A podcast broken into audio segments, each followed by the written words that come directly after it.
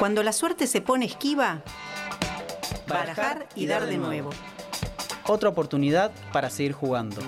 Barajar y dar de nuevo Un programa sin cartas marcadas.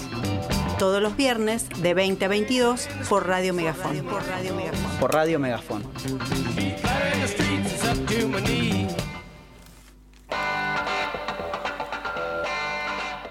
Muy, pero muy buenas noches y sean todos bienvenidos a esto que es Barajar y dar de nuevo otra vez en el aire. Eh, nos volvemos a encontrar. Hola Pau, hola Nico, ¿cómo andan? Bien, muy bien, acá barajando las cartas de nuevo, chicos. Otra vez. Sí, sí, sí, sí. Hacía do- eh, dos semanas, o sea, que no estábamos. Sí. Eh, justo estábamos diciendo que a Nico lo- este, la- la- el último programa no lo tuvimos. Sí. Así que nada, los Y el, extrañé. y el último pro- programa no sucedió. Mm, Claro. No, no, no, claro. Sí, No sí, hubo sí, tal sí. último La programa. quedamos. La no, no, sí, la quedamos. ¿La es una quedaron? excelente, excelente. Esta vez no fui yo. No, No, no. todos la quedamos en realidad. Todos la quedamos culo No, yo norte, quise dijo. venir a levantar No, Eh, yo no estaba en el, condiciones. el país, digo. No estaba en condiciones, No, no, no. eh, ma- eh, digamos, físicas, psíquicas, morales. Total. Sí, sí, sí. Emocionales. Una, una destrucción total Sí, sí. fue. Me pasó- Como, como figura en el seguro, ¿viste? Cuando te, te piden destrucción, Destrucción. total. Sí, bueno, destrucción total. Así, así, así. No había Juntando seguro. las partes Sí. por el camino. Sí, sí, no, no había seguro que levante la destrucción que Sí, nos, sí, sí. nos- nos generó eso, pero bueno. No, Eh, ya estaba, ya estaba. Aquí estamos. Ah, Ah, dale. ¿Viste? Dale. El- viste, Hay un. eh, ¿Cómo se llama? Un meme. No, un meme no sería un, un sticker, Mm. que puede ser un meme tranquilamente. eh, que el piso es laburo y están todos saltando. bueno. Eh, bueno, comentemos, ¿cómo nos fue en la semana? Bien, esta semana fue como más normalita. La semana pasada fue como llegar arrastrándome al viernes y Sí. no, no me alcanzó el envión para llegar acá a la radio. Eh, así que, bueno, el fin de descansé un montón. Eh, el fin de anterior, además del- de, las elecciones, rec- recordemos, estuvimos tuvimos un programa este, al aire, siete horas de transmisión. Así que fue como... Fue larga. Fue larga la La transmisión. jornada fue larga. Y mm, bueno, el fin de eh, también había tenido otras actividades, así que estuve, era como que no había tenido fin de. Eh, así que eh, esta semana fue como más normal, digamos, de descansar. Laburé bastante un montón, pero, pero como unas, más como normal, digamos, la, la, la- la rutina. Así que fue como que llegué bien, ahí estamos con todas las pilas para, para el resto del, del mes. Bien, Nico. Eh, bien, yo estoy teniendo las vacaciones que no tuve. Eh, voy a decir algo importante. ¿Sabes A que ver. creo que lo que voy a decir es importante? Dale, yo te escucho. Dale. Eh, Fuerte y claro. Estoy de licencia psiquiátrica. Pero es, es licencia psiquiátrica, Ajá. o sea, eh, ¿no? Eh, del laburo. de salud mental, digamos. Eh, exactamente, de salud mental. Eh, dicho sea de paso, en el medio hubo elecciones, yo estuve eh, bastante metido en tema campaña, y de- y- y to- pero realmente eh, llegó un punto donde liquidado psíquicamente ya no daba para más. Ahora, yo creo que la gente debe asociar muchas veces ese tipo de licencia con alguien que está loco, ¿no? Probablemente. Va, Eh, o- o- únicamente la una. Sí, Sí. sí, o- Mm, mm, sí, sí, mm, sí, Yo creo que sí. Hay, hay gente que Y como- todavía sigue No, pensando. y lo que eso. estaba pensando si lo iba a decir o no, porque digo, yo capaz que digo esto y decir, ah, este es un hijo de puta. ¿Se Yo creo que hoy, yo creo que hoy es más es el pensamiento de que este está loco. Me parece a mí. Como que no quieres ir a laburar Eh, o algo así. exactamente, sí. Pero sí, sí, sí, sí. la verdad es que es muy diferente venir a hacer algo como la radio No, tal o cual, tal cual. eh, No, ni hablar. hacer una actividad Sí. recreativa o salir de tu casa, porque hay gente que quiere que, que uno se tiene que encerrar en la casa, que eh, no, nada, ir a, a trabajar Sí. que a veces implica un estrés demasiado grande. Eso, em, eh, Nada, lo quería decir, me parece importante, ¿no? Sí, sí, No- sí, sí. Se puede Ese- naturalizar esa y es una, normalizar. una, una cosa que tiene la, la- la salud mental, ¿no? Que, que no tiene por ahí otras eh, otras dolencias, porque si vos este, tenés un, no sé, un brazo con una férula y así en un cabestrillo, nadie, nadie te pregunta, pero como, el- como los procesos de la salud mental generalmente van por adentro, Es una herida invisible, sospecha digamos. de. No claro. Entonces es un está bueno ponerlo sobre la mesa y, y- y hablar de Sí, eso. reconocerlo porque sí, es, es importante. Para Sí. mí es importante. O sea, cómo, cómo eva- es muy importante darse cuenta y autoevaluarse y decir, che, loco, estoy. No, no, No estoy- doy. no- Sí, no sí, doy sí. para No, no, el agotamiento Eh, psíquico además es, es, es todo un tema, digamos, no. eh, eh, Vieron Sí, que por ahora eso, sí. uh, podemos hacer una columna de pensar al aire, pero eh, los ciclos circadianos eh, que a veces tiene que ver Ajá. con el reloj biológico y con los Ah. ritmos anímicos incluso. ¿no? El despertar, el dormir, la noche, están recontra Alterados. alterados por Sí. las pantallas y un montón de cosas. Y ni hablar de que el laburo hoy, eh, no sé, bueno, quienes somos docentes sabemos que no termina nunca. te, que, que te puede estar sonando el teléfono a las 11 de la noche Mm. cuando se supone que ya clases no tenés que dar. Bueno, Sí, sí, sí, sí. Nada, eso. O estás armando un- Ahora la tiro. El que quiere venir y discutirlo y decir que está mal.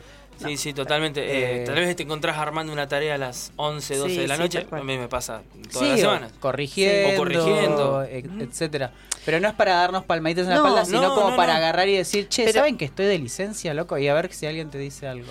Que está bien, me, me parece que, que en algunos contextos ese trabajo de estar eh, corrigiendo y todo lo demás, también se disfruta, porque hay una profesión que uno eligió y que sí, se disfruta un montón. sí, sí. Eh, digamos, es como, es como corregir además con, con ganas, por ejemplo, la, la tarea de nuestros estudiantes, de nuestras estudiantes, es un acto como amoroso también. Entonces, está bueno estar en condiciones de hacerlo. De hacerlo bien. digamos, de Claro, sí, hacerlo, es ¿no? es Y, verdad. eh, me parece, porque, porque es parte de, o sea, la tarea formativa es una tarea este, de amorosidad pedagógica, entonces está bueno estar en condiciones de Sí, hacerlo. yo, yo creo que muchas veces pasa de la, la discusión en, eh, que es Mm. bastante cotidiana dentro del, del mundo docente, es bueno, ¿cuántas horas tenés? Y, y a Mm. partir de eso yo, yo siempre lo que pienso es poner, hay gente que me dice, no, tengo 40 horas, y yo me quedo con los ojos así, o sea, ¿Cómo? ¿cómo haces para vivir? Sí. Yo, la verdad, Claro. no, no lo pienso en, en la cuestión monetaria, en cuánta cantidad de gente tenés para corregir, sino, che, loco, no, no, no vivís en tu casa. O sea, es, no, tal estás, estás pensando Salvo todo que el tiempo tengas para... 20 horas de un... Tenés que tener todo muy concentrado. Es, es muy Por lo menos en nivel medio, estoy pensando. Sí. Como muy para que te- Ponele, igualmente lo- los docentes de humanidades es distinto a un profe de matemática que Sí, tiene mucha que cantidad de horas en Mucho un solo más colegio. fácil con- eh, Eh, concentrar. para claro, exactamente. Sí, sí. Pero me parece también lo dimensionar la cantidad de horas de trabajo eh, en, en- en la- lo que es la cuestión de la productividad. Sí. En decir, No, y además, "Che, ¿por loco, qué naturalizamos? n- no puedo, no puedo. Sí. ¿Cómo das 40 horas de clase? O sea, ponele que no tengas las 40 horas enfrente al aula, pero tenés 25 horas frente Ujú. al aula. ¿Cómo haces para transcurrir curso por curso? Sí. O sea, físicamente y mentalmente bien. Dar una clase, o sea, Sí, sí, estar la, en la idea de dar una clase Sí. eh, concentrado, físicamente bien, qué sé yo. Y además, me su- parece que son- sumale que cuando uno recién inicia en la docencia, Total. no tenés Te una batería de, ma- de, de materiales que eh, cuando uno ya transcurre unos años, uno ya tiene como una batería de materiales Claro, no sé. que los vas revisando y actualizando, Claro. pero no tenés que arrancar de cero a pensar, che, ¿cómo voy a hacer con esto? Todo es de cero en, la- en las primeras experiencias docentes y es sumamente estresante, porque además vas probando cosas que no te funcionan, que lo- entonces todo el tiempo, en cambio vos eh, al año siguiente o ya tenés unos materiales y bueno, esto me funcionó, a ver para este grupo, si lo puedo adaptar, cómo es, entonces es como un poco más aliviado ese, No, y a trabajar ese con grupos humanos. Sí. Igual yo creo que excede a todas las profesiones, excede a todas las profesiones, y es algo que lo, lo dije porque me parece que está bueno empezar a, Sí. a decirlo. Y también Bien, bien. otra de las cosas que quería decir antes, y ya terminamos con esto, la, lo mal remunerado que está eso. Ah, Ah, deberíamos ir a la jornada de cuatro horas. Porque, Claro. Y porque básicamente eh, para poder cobrar dignamente tenés que reventarte Sí, trabajando. En, en ¿Cuánta un- gente trabaja en, en negro también como docente? Pero por Un eso. montón. Ujú. Por eso. Sí, sí, sí. Bueno, empezamos la columna ¿Me medio... Era, era la columna Sí. gremial de Eh, golpe se transformó en Totalmente, columna sí, gremial. totalmente. Pero bueno, Pero bueno. una, trajiste el tema a la mesa, bueno. Bueno, lo tiré, yo lo Sí. tiré porque... Está muy para. eh, Me preguntaron cómo estaba. Estoy bien, estoy muy bien porque de hecho pude Nosotros tomarme eh, Tenemos un derecho. espacio de decir. definición institucional en el Instituto 12 donde yo trabajo, que es de salud mental y trabajo docente, así que podríamos un día invitar al compañero, Sí, compañera buenísimo. docente de, de ese espacio a conversar. Sí, Me parece Me parece que perfecto. está buenísimo. ¿no? Sí, Bien. está buenísimo. Eh, ¿Qué bien. tenemos para hoy? Hoy tenemos columna de pensar al aire a cargo de Paula. Sí, vamos a estar hablando sobre un tema que me interpela un montón y que me parece que, que es eh, actual y transversal a todo, que para mí es la caja de Pandora, que es la meritocracia. Ok, la meritocracia. Sí. ¿Tenemos noticias? Eh, tenemos noticias. Tenemos De- de- eh, en una entrevista con Gustavo Venegas, presidente de la Asociación de Canavicultores del Alto Valle. Bien. Eh, vamos a charlar con él a través de comunicación telefónica. Telefónica. Eh. Así que bueno, vamos a tener una, una charlita con él. Tenemos un datito random. Varios. ¿Varios? Qué suspenso. Ok. Siempre, siempre igual el dato random está sujeto a, a las condiciones que proponga el programa. Bien, bien, bien. Yo en las noticias tengo... La flexibilidad del dato random. El dato random es como. Si, si entra, entra, digamos. Claro, sí, sí, sí, sí. sí. Eh, ¿Y después tenemos columna amiga? No sabemos, No sabemos. nuestro, Ah, nuestro bueno. físico de cabecera este, estaba complicado porque Bueno. este, tenía una... Es docente como nosotros. Es como nosotros. Y como tenía nosotros. una, una reunión virtual y entonces no sabemos si se va a Bueno, poder bueno, bueno. conectar. Eh, vamos a ver si, si podemos hacer conexión con, Con el, doctor con- Nicolás Coco. Sí. Eh, así charlamos un poquito, que siempre nos sorprende con, con sus columnas y, los temas que trae para. Si no te conversar. tiro el dato random, hora y media tengo, ¿eh? Eh, no, yo tengo un montón de noticias, pasaron una banda. pasa de nada cosas, en este ¿eh? país, ¿viste? Una banda todo. de cosas esta semana. Eh, Tirame y- cosas buenas. hoy, Animales drogados. eh, Sí, tengo, por tengo- favor, te lo pido. tengo- Necesito tengo- animales drogados. Tengo noticias. ¡Vamos! eh, tengo noticias eh, interesantes. Calucho, nuestro operador, mm, este, también festeja porque es fan de los animales drogados de las noticias. Eh, sí, tengo noticias eh, sobre animales no drogados. Pero- No encontré, no encontré esta semana, no pasó Igual nada. pueden se drogó ningún si son seres humanos y están drogados, son animales. Eh, ¿Se animalizan, dice usted? No, no, los seres humanos somos animales. Ah, sí, también. ¿Cómo Bueno. que somos animales? Y bueno, te, te acabas de enterar, Oh. flaco. Venimos del mono. Eh, uy, Dios. Eh, no, no, no. Algunos quedaron, Algunos. perdón. eh, faltó sí, un- total, total. Faltó un eslabón. El gorillaje. eh, Hace referencia a eso, ¿no, Paula? Sí, sí, Ah, obvio, ok, obvio. ok. Eh, bien, entonces, y tengo noticias sobre animalitos, y una noticia triste y una noticia un poco eh, cómica que está relacionada con el mundo de las drogas, pero no es sobre animales drogados. Chan, chan, qué Eh, así que bueno, y las noticias, bueno, vamos a hablar sobre un poco de, de- de actualidad de ahora, que, que están pasando un poco de, cosas bastante importantes en Argentina, eh, no solamente el proceso electoral. eh, así que bueno, nada, las noticias giran en torno a, a esto. Bien, Bien. Eh, vamos a escuchar un temita y venimos con la botella al mar. Con la botella al mar, que vamos a escuchar en la, en la botella al mar a Eduardo Galeano hablando de los nadies, que un poco da un poco de apertura a, a la columna de Pensar al Aire. Ya venimos.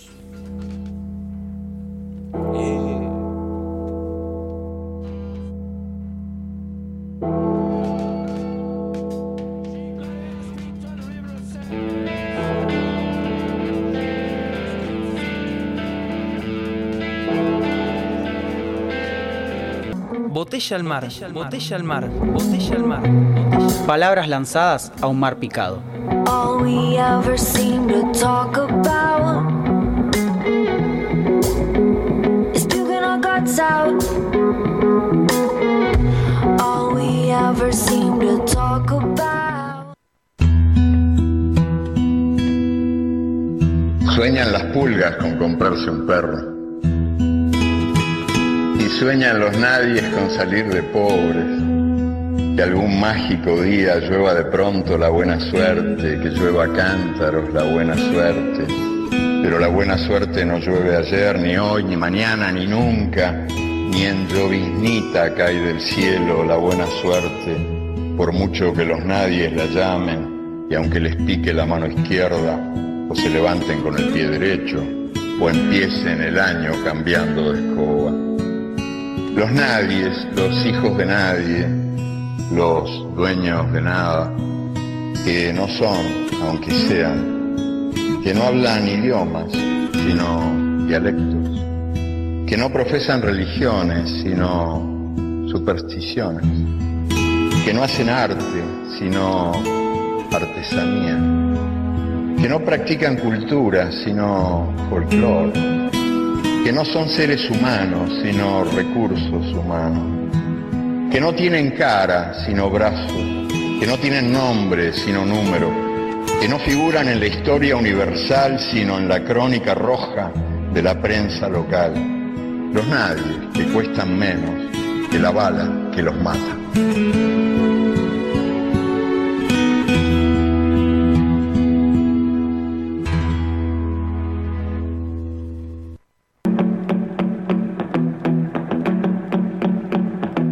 Pensando, al, aire, pensando al aire, pensando al aire. Ideas que te dan un respiro.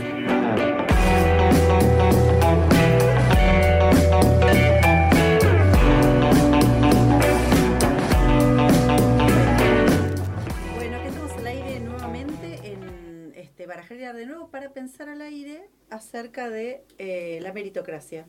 No me escucho yo, chico. Hola. Hola. Sí. Eh, Pau está baja o está baja. No, no, no, No. A ver, O está apagado el micrófono. ¿estoy saliendo? A ver. A ver. Ahí está. Hola, hola. Ahí está, Ahora sí, genial. ahora sí. Estamos Bueno. con problemas técnicos Eh, ya. sí, Paula, sí. ¿estás ahí? Eso me parece una, de- una cosa de, de espiritismo. Estoy acá, chicos. Eh, bueno, eh, como les decía, estamos eh, hoy pensando al aire para eh, acerca de la meritocracia, es un tema, la verdad, que me resulta súper eh, interesante. Me parece que está bueno para, para plantearlo en este momento, ¿no? Eh, ¿Qué es la meritocracia? La palabra meritocracia. Bueno, la, la palabra meritocracia viene del, del latín meritum, que quiere decir la debida recompensa, o, y, o que también viene de mereri, que es ganar, merecer, y cracia, que es del griego kratos, que significa poder, fuerza. Entonces la meritocracia es el gobierno de los ganadores, el gobierno de los merecedores, el gobierno de los mejores, ¿no? Y básicamente eh, a lo que se refiere es una forma de gobierno basada en el mérito, ¿no? Ese es el origen de la palabra. Entonces las jerarquías en una, meritocracia son conquistadas por mérito, ¿no? Hay un predominio de, de, digamos, de la capacidad individual este, frente a los demás y eso es lo que, ese espíritu competitivo es lo que define eh, quiénes son los mejores y los que acceden a los, a los puestos de, conducción, ¿no? ¿Cuál es el, origen ¿no? que de, la palabra meritocracia y de la idea de la meritocracia? En realidad en sus orígenes estaba buena la idea porque se opuso a, eh, fue como un cambio revolucionario respecto a, a los sistemas aristocráticos, donde se hereda, ¿no? Los, este, pensemos en los reyes, se hereda el mandato, la familia real, ¿no? Parece increíble que todavía est- estemos viviendo eso, ¿no? Con el, el, este, la, la reina este, en Inglaterra ¿no? y la sucesión real. Parece increíble, Sí, sí. pero digamos, esos sistemas aristocráticos siguen existiendo, con otro peso y otro, y otro color, pero siguen existiendo. Entonces la meritocracia ante, ante la idea de que eh, por el solo hecho de nacer en una familia yo te- tengo este, de- determinados derechos, es contrapuesto a no, no, veamos quiénes tienen mérito para hacer las determinadas cosas. Entonces eso parece una idea interesante a de movida, así, che, está bueno, ¿no? ¿No? Eh, bueno, las primeras, los primeros como indicios históricos hablan este, en la China, en la, en la época de, de Confucio, donde se eh, tomaban como de, de- de la población de distintos lugares gente y se las formaba para para ser los, los mandarines, ¿no? Entonces, que eran funcionarios del, Claro. del gobierno este, de, de la China antigua. Entonces, esa idea de que, bueno, los mejores de, de- del pueblo, independientemente de su, lu- de su lugar de origen y eso, eh, tiene como, como esa impronta, que parece cuando uno lo escucha, ese, che, está bueno, ¿eh? la verdad que está bueno. Pero vamos a tratar de, de, digamos, de desarmar un poco esa idea. Eh, después, en la época moderna, quien retoma el concepto de meritocracia es un este, sociólogo eh, británico que se llama Michael Young, que escribe un libro que se llama El triunfo, de la meritocracia, 1870 mil, eh, eh, 2033, ensayo sobre la educación y la igualdad, que lo escribe en 1961 y él en realidad hace es una especie de, de distopia acerca de una sociedad donde, donde todo se elige por el coeficiente intelectual, se rigen los méritos y en función de eso van dando los, los lugares. Perdón, ¿en qué año lo escribió Lo escribe en el 61, Increíble. eh, pero su, su libro, que es una, es- o sea, en realidad es una crítica a la meritocracia en clave como de li- literaria, Literario, claro. eh, abarca supuestamente 1870 el 2033, o sea, todavía no, no terminó el libro, ¿no? Eh, entonces, eh, él lo, vuel- lo vuelve a traer y, en esa, en, esa, este, en ese texto, él empieza como a criticar est- esta idea de, eh, de la, minoría que, de los mejores, que están al mando, ¿no? Empieza a, empieza a cuestionarle desde ese lugar. Eh, una cosa, eh, digamos, como decíamos, la idea es un poco desarmar ese, eh, ese concepto. Eh, yo tomé unas- un, un ensayo que escribe el sociólogo chileno Matías este, Cosiña, que eh, habla en particular se dedica a estudiar la sociedad chilena en función de la meritocracia. Él dice una sociedad altamente meritocrática en toda su, conformación, ¿no? Y él toma como, cuatro tópicos para, criticar este, esta idea de meritocracia que a priori parece, che, está bueno, que los mejores, ¿no? Pa- Parece piola. Pero él empieza como a cuestionarla y vamos a tratar de repasar algunas de esas ideas. La primera cuestión importante es que la idea de la meritocracia está basada en lo que llamamos la igualdad de oportunidades, ¿no? Todos tenemos las mismas oportunidades y entonces en esas este, mayores oportunidades que eh, el- perdón, en esa igua- eh, igualdad de oportunidades que los mejores, los que logran mejores eh, niveles, los más exitosos, sean los que lleguen, ¿no? Eh, esa idea es totalmente falaz porque en, prim- en primera medida no hay igualdad de oportunidades. Digamos, no, No hay, hay no existen, no hay pie de igualdad. Entonces, eh, ya arrancamos, arrancamos mal, digamos, ¿no? Y él, eh, lo- la otra cosa que dice es que garantizar la, igualdad de oportunidades no necesariamente te habla de una sociedad más justa. ¿Por qué? Porque lo que dice que así como está pensada la igualdad de oportunidades, eh, como funciona, lo que hace la igualdad de oportunidades es eh, como que abrir como una especie de lotería donde se sortean los lugares privilegiados. Es decir, hay un 10% de la sociedad este, eh, privilegiada y lo que propone este punto de igualdad de oportunidades es que nos matemos entre nosotros para llegar a ese 10%. Exacto. Entonces, que haya igualdad de oportunidades no, no habla necesariamente de una sociedad más justa, ¿no? Eh, entonces hace un juego, una especie de, de- de juego él que es, este, que lo toma en realidad de otro sociólogo, que dice, si nosotros eh, a todos los niños que nacen, ¿no? Tomáramos un, un 10% y le diéramos excelentes condiciones de vida, y al otro 90% de los niños que nacen le diéramos las mínimas, si- en promedio es, va- es muy equitativo. O sea, hay igualdad de oportunidades y la distribuís. Pero eso es justo, eso es una sociedad justa, eso es una sociedad, este, digamos, eh, en el- concepto de justicia como más, eh, no, no en la justicia del Poder Judicial, ¿no? En el sentido de justicia más, más este, mm, digamos, ético, ¿no? No sé Claro. cómo decirlo. Se llama justicia social. La justicia social, ¿no? Filosófico. Eh, y entonces él, entonces él dice, bueno, si, mm, si la, la, la igualdad de oportunidades no garantiza una sociedad más justa, y, y- y esa lotería este, favorece a algunos y no, di- digamos, ¿qué hacemos con los que no están favorecidos? ¿no? ¿Qué hacemos los que este, no, no, no parten de, de esa igualdad de, de condiciones? ¿no? Eh, ¿qué, qué, qué- qué hacemos? ¿Quedan condenados a, la, digamos, a, a estar este, privados de, de todos sus derechos? ¿no? Entonces, eh, lo, que él, lo que él dice es que esta idea de la sociedad meritocrática se corresponde 100%, y yo coincido, con una visión utópica de la sociedad de mercado, digamos, donde eh, la libre competencia, ¿no? Y además es una sociedad profundamente individu- individualista, Individualista. ¿no? Entonces, entonces dice, bueno, un, país no, este, no es una única, digamos, eh, no es solo la suma de las individualidades, sino una cuestión como, como colectiva, social y solidaria, la, la constitución de un país. Entonces, eh, eh, eh, digamos, ello- él usa para esto para decir, bueno, la meri- meritocracia entonces no resuelve el problema de la desigualdad o de la pobreza. Lo que hace es repartir los lugares de alguna manera, ¿no? O, o Mm. pretender decir, bueno, re- repartimos los, los lugares. Si miramos algunos datos, además, sobre esto de la igualdad de oportunidades, hay algunos datos eh, en la Argentina que, que son como muy interesantes y, apre- y- y- importantes para mirar esto. Hay un estudio que hacen eh, dos matemáticas de la Universidad Nacional de La Plata que se llama Movilidad Intergeneracional del Ingreso. ¿Qué es eso? Es la posibilidad de que tu situación económica mejore respecto a la de tus padres.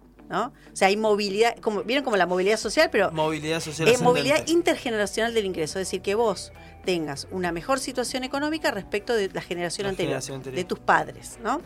Bueno, ¿qué dice ese, ese trabajo? Que es un trabajo que, que- que es interesante, digamos, para pensar en esto. Bueno, em, que la, la movilidad en la Argentina es, mejor en- es menor entre las mujeres, o sea, las mujeres tenemos menos movilidad, o sea, menos probabilidad de mejorar respecto al salario de nuestros padres, ¿no? Y estuvimos hablando sobre la, la pobreza vinculada al género hace, hace poco tiempo. Eh, y después, este dato que es realmente alarmante, eh, un 38% eh, de los chicos que nacen en un lugar, en un en, en una familia que está en el 20% más pobre, eh, esos, esos chicos están, eh, quedan en esa condición toda su vida. ¿Qué quiere decir esto? Niños. eh, Tres de cada diez chicos que tres de cada nacen que en nacen pobres sector son, a- son pobres, ¿sí? Luego son pobres. En contraposición, eh, los el 20% en- de los que están en ese 20% de los de los ricos son ricos, sin que digamos sus hijos son ricos, sin que medie nada entre ellos. Un ejemplo paradigmático de esto es Mauricio Macri. Mauricio Macri no hizo nada para ser rico, digamos, solo lo heredó. Entonces, ¿esto qué quiere decir? Que la, mm, la pobreza se hereda y la riqueza también se hereda. Entonces no hay igualdad de oportunidades. Sí. Y entonces eso, esto me, me- me remitió a un concepto muy, muy interesante que me parece a mí que, que lo usa María Teresa Sirvent, que es una investigadora eh, argentina, que es el de las múltiples pobrezas. Entonces dice, la pobreza de ingresos o la pobreza estructural, depende cómo la midamos, acarrea otras pobrezas que son las pobrezas de tiempo, que es una, una característica que la trabajamos la otra vez respecto de, de las mujeres, pero la pobreza de cultura, la pobreza de participación, las múltiples pobrezas, ¿no? Entonces, no podemos hablar de igualdad de oportunidades. Es, es, es bastante absurdo. Entonces, eh, el segundo punto que toma, que toma este, este sociólogo es, dice, bueno, no, pero entonces eh, emparejemos la cancha, dice él. Bueno, emparejemos la cancha y veamos cómo, este, cómo podemos hacer este, con eso, ¿no? Entonces dice, bueno, si emparejamos la cancha, todos arrancamos con las este, mismas oportunidades, dice él. Pero entonces después dice, bueno, pero si nosotros emparejamos la cancha, eh, los que, lo, lo que resulta es que los que ganan se quedan con el la totalidad del premio, dice él. Entonces sus posibilidades de ganar en la vuelta siguiente son las, este, son mejores. Mm. Entonces, lo que dice es que ese ciclo de que eh, pensemos en los que, los que logran estudiar, acceden a puestos jerárquicos, luego son diputados, hacen las leyes, son funcionarios y vuelve a arrancar. Sumado eso a que la pobreza se, la pobreza se hereda, entonces la cancha está marcada siempre por los mismos sectores. Entonces dice, no es que la cancha esté inclinada, es que, es que el juego es tramposo. Entonces, eh, digamos, no se puede emparejar la, este, la cancha eh, de ninguna manera. O sea, lo, lo que la meritocracia te dice, todos partimos y que gane el mejor, digamos, no, no, no existe. ¿no? Otro punto que él, señala que también me parece interesante es que se requiere definir eh, qué es el mérito, o sea, qué vamos a considerar el mérito, ¿no? Entonces, eh, dice, bueno, eh, necesitamos preguntar cómo se, se distribuyen las cosas que apreciamos, o sea, cómo vamos a distribuir el ingreso, la riqueza, los deberes, los poderes, las oportunidades, los cargos, todo eso. Pero además eh, decimos, bueno, que a cada persona, eh, eh, digamos que, eh, que ca- cada uno darle lo que, lo que se merece. Bueno, pero ¿cómo lo medimos? Entonces se habla, dice, bueno, el mérito. Bueno, pero ¿qué es el mérito? ¿no? Entonces pone una, una- un ejemplo como para, como para ilustrar esto que dice, bueno, supongamos que se está hundiendo un barco y hay solo un lugar en, en un bote salvavidas y hay para subir ese bote un premio Nobel, ¿no? Este, reconocido, un científico que contribuyó un montón, y un niño de 10 años. Entonces, ¿a quién subimos al bote? Entonces, meritocráticamente podría decirse, no, subamos al premio Nobel de Medicina. sí, claro. Porque sí hizo más por la sociedad. A nivel un social. recorrido, un- un re- un- no, ¿viste? Y uno dice, bueno, pará, y el niño no tuvo oportunidad, que, ¿viste? Bueno, no que se ahogue porque no hizo méritos suficiente para subir ese bote. Puede ser el próximo premio Nobel. Claro, tal cual, ¿viste? Es- Pero no. Él, él ya dio, el, el otro ya dio lo que tenía que dar. Pero Claro. en una sociedad meritocrática eso no importa. Claro. Porque no hizo mérito para subir al barco. Yo ahí, bueno. Claro, nada, no hizo mérito para, para subir al barco. Él no, su- ¿No? no hizo nada todavía. Y eso, la verdad que violenta todas nuestras concepciones acerca de, de- de la justicia, del cuidado del otro, ¿no? Claro. Pero bueno, pero viene de la mano de un fuerte este, indi- individualismo esto, ¿no? Entonces, eh, el punto en cuestión, lo que, mar- lo que marca este ejemplo, es que el mérito es una forma de decidir quién merece qué cosa, pero no es la única, Y claramente no es la más justa, no es la que conduce a una sociedad más justa y, más equitativa. Si pensamos en, no existe la, mm, este, perdón, no existe la, la, igualdad de oportunidades, no podemos enderezar la cancha, entonces ¿de qué mérito me estás hablando si no, te- no tengo esas condiciones que, que necesito tener, ¿no? Él también dice otra cosa que es, bueno, supongamos que- que tenemos todas esas condiciones, pero ¿qué pasa con la gente que no quiere? Es decir, ¿qué hacemos con la gente que no quiere? La gente que no, no quiere, quiere hacer una, otra vida, no quiere ser exitoso en términos de lo que, lo que el mérito te propone. ¿No tiene derecho a una vida digna? ¿No tiene derecho a un lugar en la sociedad o solo la, la competencia? ¿no? O sea, aunque le garantizáramos todas las cosas. eh, ¿Dónde queda el, el- el derecho al ocio, a, a- a otras formas de vida? ¿no? Eso no, no tiene lugar en una sociedad, este, en una sociedad meritocrática. Y ahí yo me estuve acordando de un, un ejemplo que me parece que también es paradigmático. En la pandemia, eh, eh, lo que pasa con esto del mérito, ¿no? En la pandemia, ¿quiénes, eh, ¿quiénes eran esenciales en la pandemia? Trabajadores esenciales, hubo que dirimir eso. Médicos, personal de salud, pero también, el que, el- también los recolectores de residuos. Y también los que limpian el hospital. Y también un montón de profesiones que le pagan dos mangos. Ah, pero son esenciales. Ahí nos dimos cuenta que, pero entonces, ¿cuál es el mérito que reciben más que los aplausos? La palabra aparte esencial.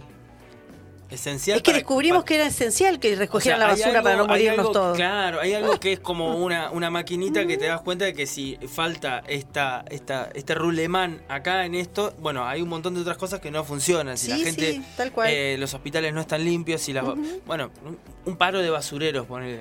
Sí. Eso eh, es terrible para una ciudad. Un paro de basureros de una semana. En Francia pasó que No, los cual. basureros hicieron paro por un mes. Sí. Un mes. Sí, sí, sí. Una locura, una Sí, locura. sí. Acá, acá en par- particular, los recolectores de residuos, muchos, de- depende de la región, pero están protegidos, por ejemplo, porque son del, gre- del gremio de camioneros. Exacto. Pero si no, olvídate. O sea, eh, en los lugares donde el la recolección es municipal, por ejemplo, Y olvídate. O sea, eh, digamos, entonces, ¿qué- ¿de qué meritocracia hablamos? De lo- esos trabajadores que descubrimos de golpe que eran esenciales y, son trabajadores súper precarizados, ¿no? Exacto. La gente que limpia en los hospitales, el personal de apoyo, todo eso. Y la cuarta cosa que, que- que, eh, que destaca este sociólogo es que eh, es el tema de que la so- él dice, hay una contraposición, digamos, silvanamos todo esto que venimos diciendo, entre la democracia y la meritocracia. Una sociedad meritocrática no puede ser eh, democrática porque erosiona las bases de la democracia, ¿no? Eh, porque primero es una, una cuestión eh, estrictamente eh, individual, eh, porque el gobierno, este supuesto gobierno de los mejores, que se autoeligen entre ellos y, se, y manejan las reglas del juego para estar siempre los mismos, no es una democracia, es una burocracia, básicamente, ¿no? Eh, y, mm, eh, y, y además es una sociedad que, pensemos esto, supongamos que logramos la igualdad de oportunidades, ¿no? Todos acceden. Eh, ahora, eh, todos van a la universidad, no sé, el, eh, como no tenemos en realidad, perdón, como no tenemos la las mismas, golpe- eh, digamos, emparejamos la cancha.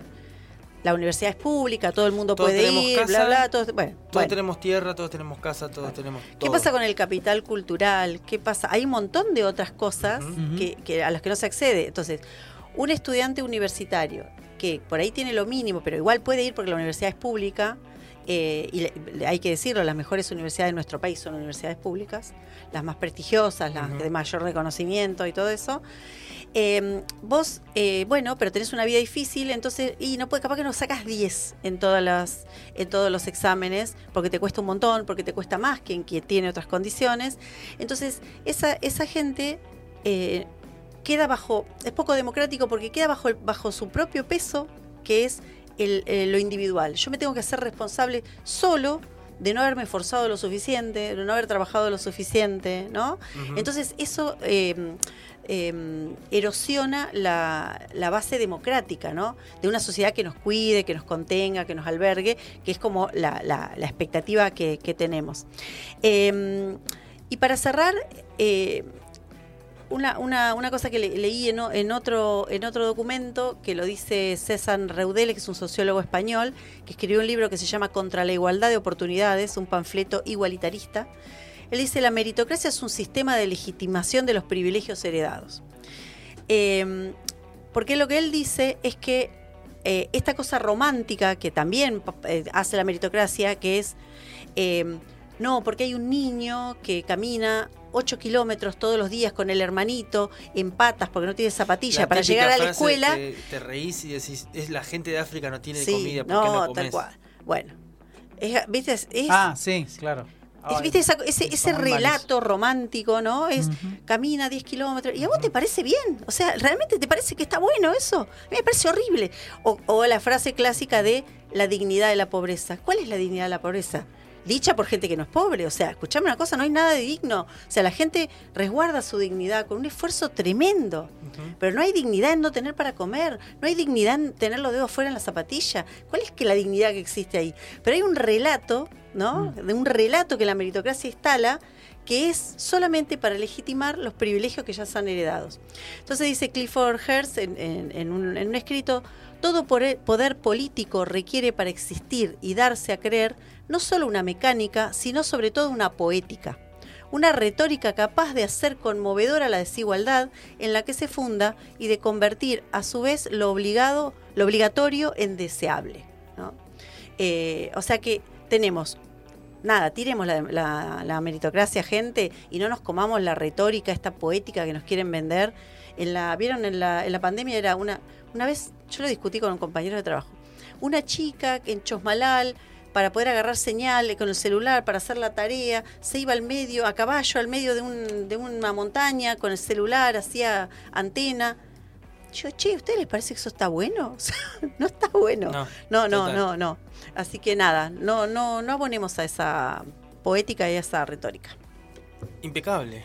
Yo tengo un montón de cosas para decir, pero no sé si hay tiempo. Me parece que era Eh, dos bueno. minutitos. Yo Dos sabía que vos ibas a tener mucho para decir, Ay, porque ¿por es dónde tremendo. empiezo? Dos Eh, minutos. dos minutos. Contando, tic tac. Eh, no, buenísima la columna, en principio. Eh, aristocracia, no, o sea, en términos etimológicos, hasta donde me alcanza eh, el recuerdo, la memoria, eh, el intelecto, es el gobierno de los mejores, lo cual no tendría mucho sentido contraponerlo eh, al gobierno Claro. de los ganadores o merecedores en términos eh, etimológicos. Después las conceptualizaciones Claro, son es en términos históricos en Claro. realidad que está contrapuesto. Sí, Eh, sí, sí. Entonces sería bastante sinónimo el, el gobierno de los, de los meritorios y el gobierno de los mejores. Claro. Pero bueno, uno podría decir que los mejores no son los que más merecen. Bueno, podría haber una distinción, pero eh, parece no ser una dicotomía, la mejor dicotomía. Sí empie- empiezo a entender más la democracia. Y encima una de las nociones de justicia más elementales es dar a cada quien lo que merece. Claro. El problema es dar qué a quién ¿Y cómo ve- y qué, me- qué- Claro. qué merece cada quien. O Claro. Es la frase más difícil del mundo. O sea, no, Dale tierra para que trabajen. eh, Claro. no Y capaz sabe no qué, neces- necesita, no sé. Sí. O sea, por eso es dar. ¿qué, qué vas a dar? ¿Y ¿Qué? quién es ese quién? ¿Quién lo va a dar? Bueno, Porque la ¿quién se la va a dar? Claro. La frase, le damos la caña para que pesquen y no el pescado.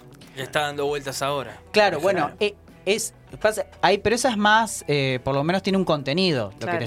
te- la otra es casi vacía de sentido, no te está diciendo quién da a quién, qué cosa, ni qué significa merecer. Entonces es una frase, la justicia en términos así muy abstractos, es muy difícil de, de valorar de qué estás queriendo hablar.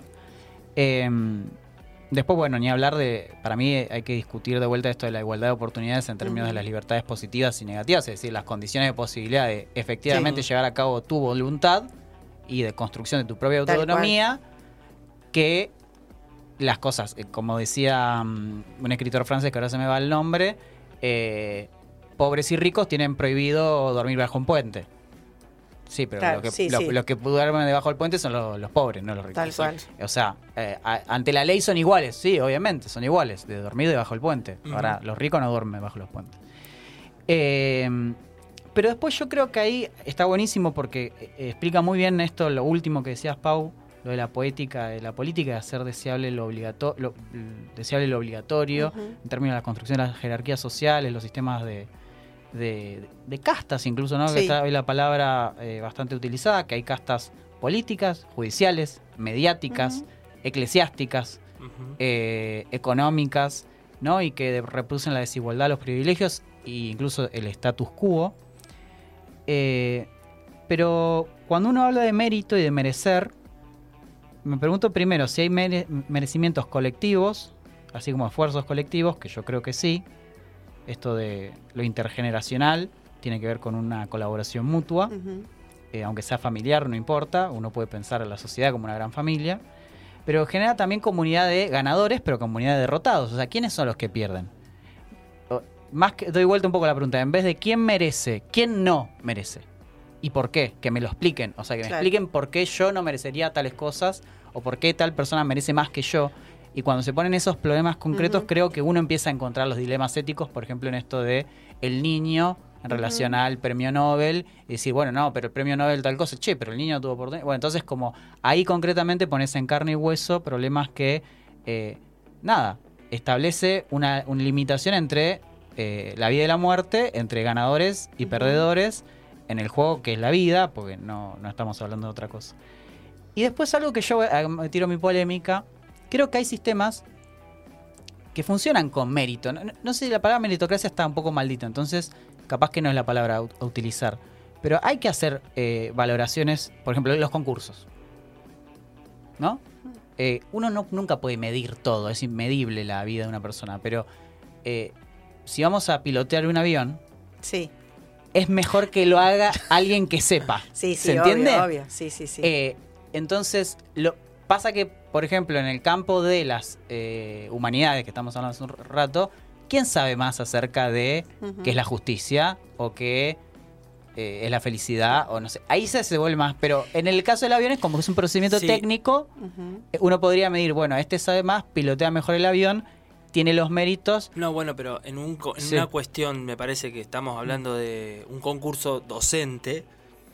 En un concurso docente vos no solamente evaluás el saber, Claro, pero, vos evaluás la preparación de una clase, vos evaluás un montón de sí, cosas. pero el tema Pero sigue siendo es- más difuso pero que le- hacer volar un avión, para mí, ¿no? no, yo creo que en realidad, No, que, para mí que en no. realidad el- el- lo Ah, Es difuso, trabajo. o sea, no está mal, por supuesto que haya un, un concurso. Yo quiero, la verdad que si me va a sacar un riñón a alguien, lo haga alguien que, Claro. que alguien haya evaluado que sabe, te lo pido por Dios. Total. Eh, y, no, y no me da lo mismo que sea médico que sea veterinario. Lo- lo- la verdad que lo lamento por los veterinarios. Eh, digo, no está mal. El tema es cuando, eh, cuando sos- levantamos la bandera de todos pueden ser cirujanos. este, No, claro. Claro. chicos, no. no Ni me todo- digas y eso. además tampoco Levantar todos para quieren. No todos todo. quieren. Es como el hecho de No cuando, hubo paro docente en Buenos Aires, iban todos eh, padres a ser docentes. Nah, bueno, sí, sí, es ¿Te verdad. acordás? Sí. Sí, me acuerdo. Entonces vos decís, ¿y qué? Pero mi punto de Eh, todo eh, esto... Eso es una pelotudez astronómica. Nah, pero además porque no, no, no... De última, sí, qué sé yo, no sé que si hay 20 millones de padres que quieren ser docentes y lo quieren hacer a honorem, bienvenidos sea, vengan a corregir a casa.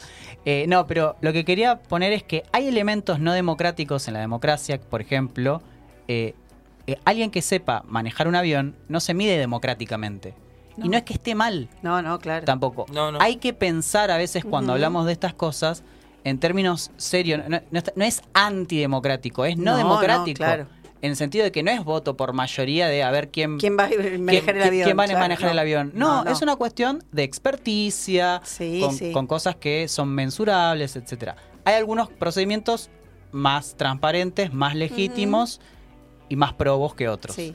yo creo que el desafío de la democracia es, de alguna manera, legitimar, aceitar, transformar esos procesos en pos de una de la justicia Claro. social. Social. Sí. Un ejemplo de, un ejemplo de eso es eh, cuando se abrieron todas las universidades nuevas del conurbano.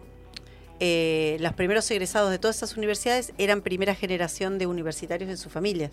Claro. Ahí viene la, re- la reparación cuando vos, en vez de, eh, de que, está bien que está, la- está la Universidad de Buenos Aires, está- hay, hay universidades públicas cerca, pero cuando, cuando vos tenés el conglomerado urbano más grande del país y la gente se tiene que trasladar igual un montón para estudiar, cuando empezaron a ver la, la universidad, bueno, la Matanza era más antigua, pero la Universidad de 3 de Febrero, la Universidad de San Martín, la Universidad Jaureche, ahí empezó a, a- se empezó como a empa- emparejar un poco el asunto, Incluso para los docentes. incluso para los docentes. Porque los cargos docentes, tampoco vamos a decir todo, Claro. hay cargos que se heredan. Sí. Existe la herencia de cargos eh, por eh, familiaridad, por diferentes asociaciones, por incluso simpatías políticas, sí. bueno, diferentes cosas. Más difícil, pero digamos que en otros rubros, pero sí. Claro, obviamente. Sí, por sí. eso hay procedimientos que liman esas asperezas y Mm. está bueno conocerlos. Esto, no sé, referatos, eh, los concursos y demás. Pero por ejemplo, eh, concursar en la UA y obtener, eh, ser titular de cátedra, tenés Está que esperar que, que se muera, Más o menos. Más o menos, sí. Porque no lo vas a ganar. Entonces, si abrís más universidades, hay gente que va a poder dar eh, otra y va a tener otra perspectiva acerca de Lo mismo. Bien. pluralidad, se llama. Y ahí Bueno, excelente la columna. Está para seguir hablando. Me extendí un montón. Está perdón. para seguir No, hablando muy un montón, bueno. eh. Eh, Vamos a escuchar una canción y después pasamos un par de noticias. De noticias. Ay, perdón, me resentí. democracia. Che, ¿qué es lo que dijo? Barajar y dar de nuevo. Buscando la tercer cara de la moneda. Bueno, estamos acá al aire de Radio Megafón. Eh, tenemos una entrevista y ya estamos en línea con él. Eh, vamos a charlar con Gustavo Venegas, presidente de la Asociación de Canabicultores del Alto Valle. Eh, hola Gustavo, ¿cómo estás? Nicolás, Agustín y Paula, te saludamos acá al aire de Radio Megafón. Hola, ¿qué tal? Buenas noches a todo el piso y a toda la audiencia. Muy bien por acá, agradecido de la convocatoria para esta entrevista. Bueno, teníamos eh, ganas de, de conversar con ustedes para este, que nos cuenten, en primer momento, en primer lugar, en qué consiste la asociación, en qué están trabajando en este momento, cuál es la importancia que los llevó a, congregarse en esta asociación. Bien, Canabicultores del Alto Valle existe hace más o menos eh, 11 años. Desde más o menos el 2011, 2012 nos agrupamos en otra realidad muy distinta a la que eh, estamos viviendo, ¿no? Mucho, mucha desinformación en cuestión de la temática canábica, muy pocas personas cultivadoras eh, sin siquiera cultivar semillas de genética. Por eso nos empezamos a reunir para contenernos, eh, incrementar y desarrollar la cultura canábica y seguir eh, y empezar un reclamo que sigue vigente hasta el día de hoy, que es la libertad de la gente presa por cannabis, ¿no? Eh, sí. Sí. No, no, no te escucho, Gustavo, perdón. Eh, con respecto a la cuestión eh, lineal en el tiempo, cuando eh, que surgió el auge de lo que es conocido como el cannabis medicinal, pero en realidad es el uso medicinal del cannabis, donde empezó a difundirse las propiedades de la planta de cannabis, por ejemplo, para frenar la epilepsia, nosotros ya teníamos en nuestros cultivos plantas con CBD y la brindamos a la sociedad en una postura de un Estado ausente que hasta el día de hoy sigue estando ausente. Entonces eh, nos arrastró la presión social eh, y los eh, desarrollamos cursos para enarbolarnos en las buenas prácticas, tanto sea de cultivo de cannabis como en la elaboración de fitopreparados a base de cannabis y por pujar por una legislación que por lo menos contenga a este tipo de personas usuarias de cannabis, ¿no? Por lo que fuimos a la legislatura, logramos la ley provincial, la adhesión a la ley nacional y mm, seguimos justamente en este desarrollo. Bien. Eh, eh, esa, la- las leyes que hoy, digamos, se puede, eh, digamos, acceder a tener como, estar como registrado como usuario este, de cannabis medicinal, eh, ¿qué más necesita la, la, la ley? ¿O qué, qué, qué otro marco legal te parece a vos que, que estaríamos necesitando? Eh, absolutamente todos, porque todos los problemas que hay con el cannabis es por culpa de su falta de regulación. Eh, nosotros luchamos por la regulación, despenalización y legalización del cannabis para todos sus usos y en todas sus formas. El porqué de la prohibición que empezó en 1930 en Estados Unidos, país que el día de hoy se llena de dinero a costo de la industria del cannabis, fue justamente por intereses monetarios. Eh, la prohibición de la planta de cannabis es porque esa planta atenta industrialmente contra muchos negocios, Mm. no es porque les moleste que nos fumemos un porrito o no, no somos tan importantes para ese tipo de gente. Eh, lo importante es que justamente una planta de cannabis les hacía perder mucho dinero. era otra situación en la cuestión de los medios, los pocos medios que habían eran controlados, brindaban esa información a la sociedad y la verdad que les fue lamentablemente muy bien porque endemonizaron la planta de cannabis, que hasta el día de hoy mucha gente la toma con mucho prejuicio, pero hasta antes de la prohibición eh, tenía un gran lugar en los anaqueles de las farmacias, por ejemplo, Claro. de la época. Sí, sí. ¿Y, y cómo eh, ha habido algunos algunos avances respecto, porque otra otra problemática que, supongo que ustedes, por supuesto, la, la conocen mejor que nosotros, es que al, no haber esta regulación también hay, eh, faltan estudios e investigaciones acerca de, de- los usos y las, la- las propiedades y, y todas las, eh, la- la- digamos, los usos medicinales, por lo menos, que podría tener este el cannabis. Ha habido algunos avances, pero sigue faltando. Exactamente, lo que nosotros pedimos en la cuestión de esta de este aclarar con lo que es la temática canábica, justamente pedimos que haya investigación y que las, las cosas se, se apoyen en una base científica, no en una ideología o postura personal de, de la persona que gobierna de turno. Eh, por eso la, la ley que surgió hace tres o cuatro años en Argentina es una ley de cannabis para desarrollo e investigación. Claro.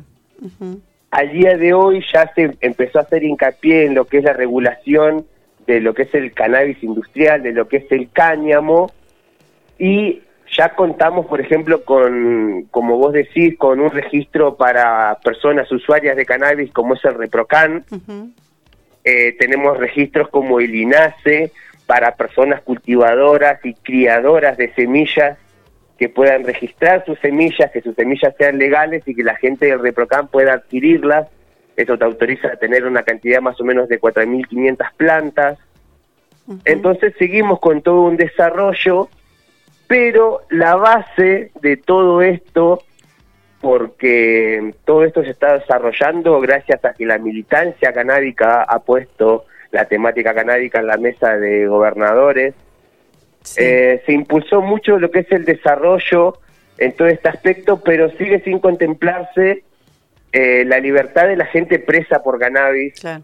Entonces eh, seguimos sufriendo una gran ironía de nuestra vecina provincia de Río Negro, Mm. con una gran bipolaridad porque es una de las provincias con más desarrollo, una de las provincias con que es eh, de las primeras provincias en tener un cultivo legal de cannabis como fue el cultivo de Guerrico, pero hace ocho días una persona de, de San Antonio eh, está presa y teniendo todos los registros, como te digo, Claro. del Reprocan, del INASE, en regla y está preso en un penal en Viedma. Claro. Hay una, hay una, hay una lógica mm, un poco como implantada por parte de los medios de comunicación. Me parece que en este contexto que hay, hay como un avance social o cultural, pongámosle entre, entre comillas, eh, en donde mm, ya eh, se puede, por ejemplo, ir en, en la calle y tranquilamente eh, sentir el olor de, de alguien que esté fumando en la, en la plaza, en, en una, en una sociedad un poco más, por así decirlo, abierta, que antes tal vez no pasaba, hace 8 o 9, como decías vos, 11 años, eso no pasaba, había un, un- como un cierto tabú, una cierta... eh, también por la persecución por parte de las fuerzas de seguridad. Y hoy en la actualidad hay todo un discurso con respecto a bueno la, la- el valor económico.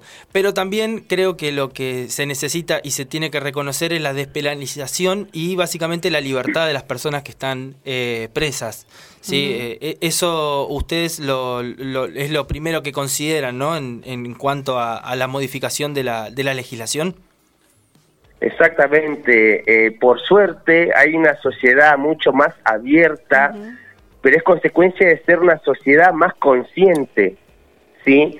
Nosotros tenemos el orgullo en la zona de cuando empezó toda esta vorágine del cannabis medicinal, que justamente por su falta de regulación no faltaron tampoco las personas oportunistas, pero la gente del Alto Valle fue totalmente consciente y conocedora de las propiedades, entonces la gente que Claro. tiene alguna cuestión neurológica sabía que tenía que tomar CBD, las personas que tienen algún, alguna necesidad antiinflamatoria, como es la mayoría de la gente adulta, saben que te necesitan el THC, entonces eh, las personas no eran estafadas, eh, sabían bien lo que tenían que consumir y generamos una sociedad consciente en el Alto Valle, en Neuquén, se han cesado mucho los allanamientos por el mismo hecho de que la gente ya no denuncia. Claro. Claro, exacto. Es una, es una consecuencia de una sociedad consciente, por eso en muchos bares está, no está prohibido el fumar cannabis y nadie se para y se va, se está naturalizando y es una consecuencia justamente de tener una sociedad consciente. Esa sociedad eh, se puede beneficiar eh, tanto en no gastar dinero del Estado y dinero nuestro, ¿no? En, en allanamientos y en cosas que a veces no terminan en nada o a veces terminan lamentablemente con alguna persona presa, dejarían de gastar recursos innecesarios y derivarlos a, recu- a lugares donde sabemos muy bien que hay mucha necesidad y también beneficiarse del dinero que, genera- que generaría, ¿no? Eh, una regulación de lo que es el cannabis para todos sus usos, no solamente el uso industrial, que tiene un gran potencial de importación y exportación, sino el mismo el mismo hecho de regular lo que es el cannabis esmoqueable para uso adulto, ¿no? Eh, Claro, es un gran potencial para lo que son los pequeños emprendedores, las pequeñas personas. Nosotros, no- la mayoría de los cultivadores no tenemos un gran capital como para tener una infraestructura como para generar cannabis para exportar, pero sí tenemos el conocimiento y la calidad para poder por lo menos abarcar el mercado regional. Claro. Y lo que nosotros reclamamos es justamente que exista la posibilidad y que sea legal. Sabemos Claro. muy bien que el cannabis es trabajo y queremos trabajar eh, con el cannabis. Queremos Claro. salir de la legalidad, La, la- la de la ilegalidad. La importancia de, de- de la legislación y tener un marco regulatorio es también eh, em, cuidar a, a- los consumidores y a los usuarios de cannabis para que también haya, digamos, así como el ANMAT regula los medicamentos y, y se sabe qué porcentaje de qué cosa tienen los medicamentos, se supone, poder también eh, dar seguridad, ¿no? Y, y- y, digamos, para, para los consumidores. Y también, y estamos hablando siempre, como vos lo, lo dijiste en un momento, también estamos hablando del consumo adulto, ¿no? Este, básicamente. Eh, estamos por- eh, pensando en, en, en- en adultos. Eh, pero, digamos, la, la, la otra cuestión es de la- las posibilidades de trabajo digamos que se, se podrían abrir a partir de una eh, de una legislación que regule, que, que, que controle, no, que organice, eh, que fije pautas. ¿no? Exacto, eh, justamente la regulación no solamente con- contiene a la persona que lo consume, sino también eh, piensen en el profesional de la salud que lo receta también, ¿sí? Eh, que consigan aceites random, que no se sepa bien el contenido, el Bueno. concentrado y que además sea un gotero aleatorio, Sí. no es seguro para quien lo consume y tampoco es cómodo y seguro para quien lo receta y para quien acompaña en la terapia, ¿sí? Mi, mi, bueno, yo, mi perra, voy a contar una cosa autorreferencial, pero mi, mi perra es este usuaria de aceite de cannabis porque tiene problemas en las articulaciones. Y Claro. fui a un veterinario que se especializa en eso, que los veterinarios también están pidiendo ser incorporados a la ley para poder dar a sus pacientes este, animalitos eh, también legalmente cannabis.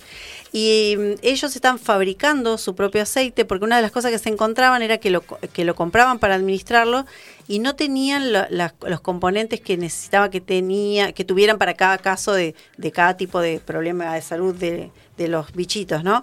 Eh, o sea que ese tema, la verdad es que, que es un, un- un tema, la de la, la de la regulación y lo de la organización y lo del trabajo.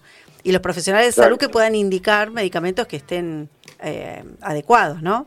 Claro, está contemplado el uso veterinario en la nueva reglamentación y déjenme decirle con orgullo y para que sientan orgullo también, también Neuquén ha sido pionero en esa arista Sí. canábica de lo que es el uso veterinario y se difundió a nivel nacional, como podemos decir que también sucedió con el uso medicinal de la planta de cannabis. Así que imagínense todo el potencial que tiene el Alto Valle En conocimiento. eh, es es una y del conocimiento y, y el clima conspira para el cultivo de cannabis es de la zona donde más potencial de desarrollo industrial hay en la zona Ah, mira vos. Ujú. Exacto, sí, sí, tenemos esa gran ventaja de la amplitud térmica y la generación de terpenos y la limpieza del agua y, y capacidad ¿no? de tener agua. Eh, nos enmarca en, en, en una, en una línea que podemos ser eh, los mejores en el desarrollo de la industria. Por eso nosotros hacemos tanto hincapié y por suerte hay una sociedad que ya es consciente de que nosotros como eh, amantes de la planta de marihuana no estamos llevando una utopía o un sueño hippie de que, que no tiene ningún beneficio para nadie. Al Sí, contrario, estamos hablando de cosas palpables, de evidencias científicas que generarían un desarrollo de industria que dejaría una sociedad mejor porque la gente que se llena de dinero se llenaría de dinero, pero no a base de cosas que contaminan, sino algo que es totalmente ecológico, regenerativo y que dejaría, por lo menos para toda la sociedad, se beneficie monetariamente o no, un mundo mejor. Eh, Gustavo, te, te hago una consulta. Ahí me parece que, digamos, la lucha que llegan a cabo puede ser muy paradigmática en la solidaridad que se puede tener entre los derechos eh, del consumidor y los derechos del productor.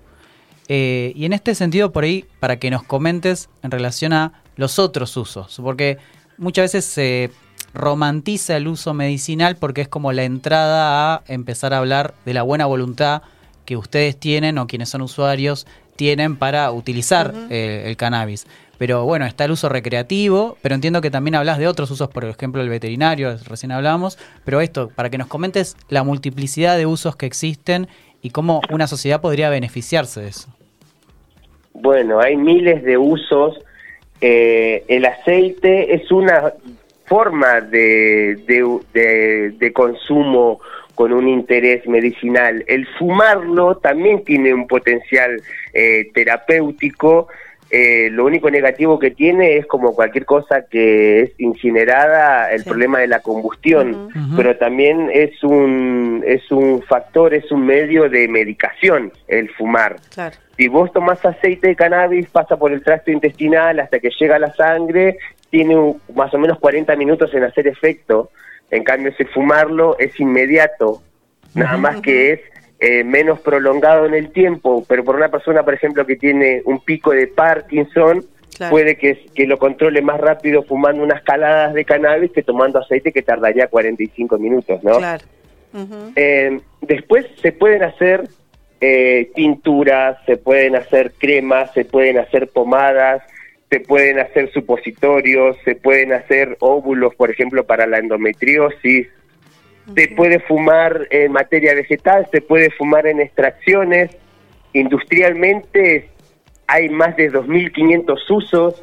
Se pueden hacer casas, que es uno de nuestros sueños o proyectos a cumplir, que las casas eh, para los planes sociales sean hechos del mismo cáñamo que se cultiva en la zona. Es un proyecto muy viable que lo vamos a presentar cuando la sociedad justamente siga estando preparada. Eh, se- es renovador de suelos, entonces podríamos recuperar suelos eh, arruinados por el petróleo o intercalar el cultivo de cannabis con la soja para regenerar de forma natural los suelos y dejarlos aptos para cultivo. Me gustaría ver cuántas personas eh, cambian de la soja al cannabis y quieren volver a la soja después, porque tiene mucho potencial industrial.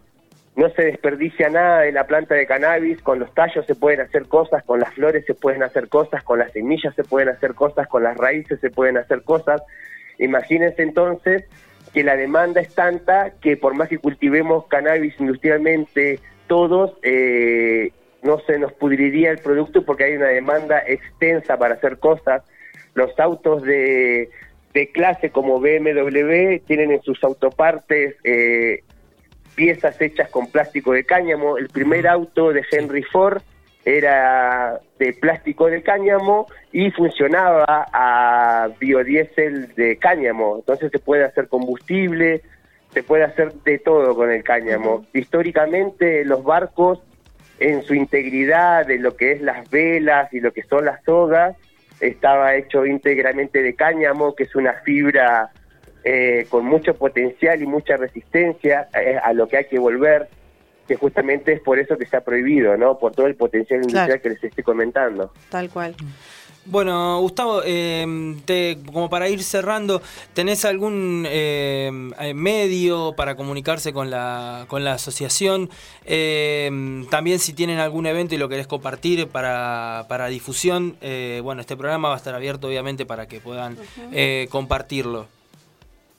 Bien, se pueden conectar, conectar con nosotros por Instagram desde Cap Alto Valle y estamos teniendo, eh, volvimos a, hablar con la sociedad y eh, nos juntamos en la comisión vecinal del Centro Oeste, en la calle Provincia de San Juan y Buenos Aires, para dar charlas abiertas. La próxima charla es este sábado 16 a las 17 horas donde nos encontramos a despejar las dudas, a encontrarnos con la sociedad, ver cuáles son sus dudas y tratar de despejarlas.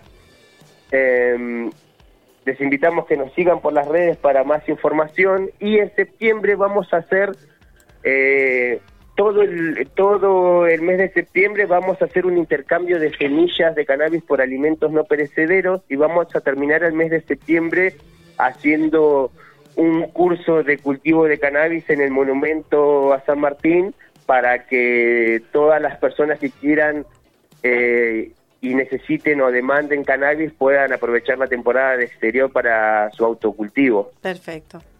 Bien, bueno Gustavo, te agradecemos un montón eh, toda la información que no- nos brindaste y bueno, nada, la radio acá va a estar abierta para cuando lo necesiten para difundir y, y cualquier cosa nos tengan en cuenta.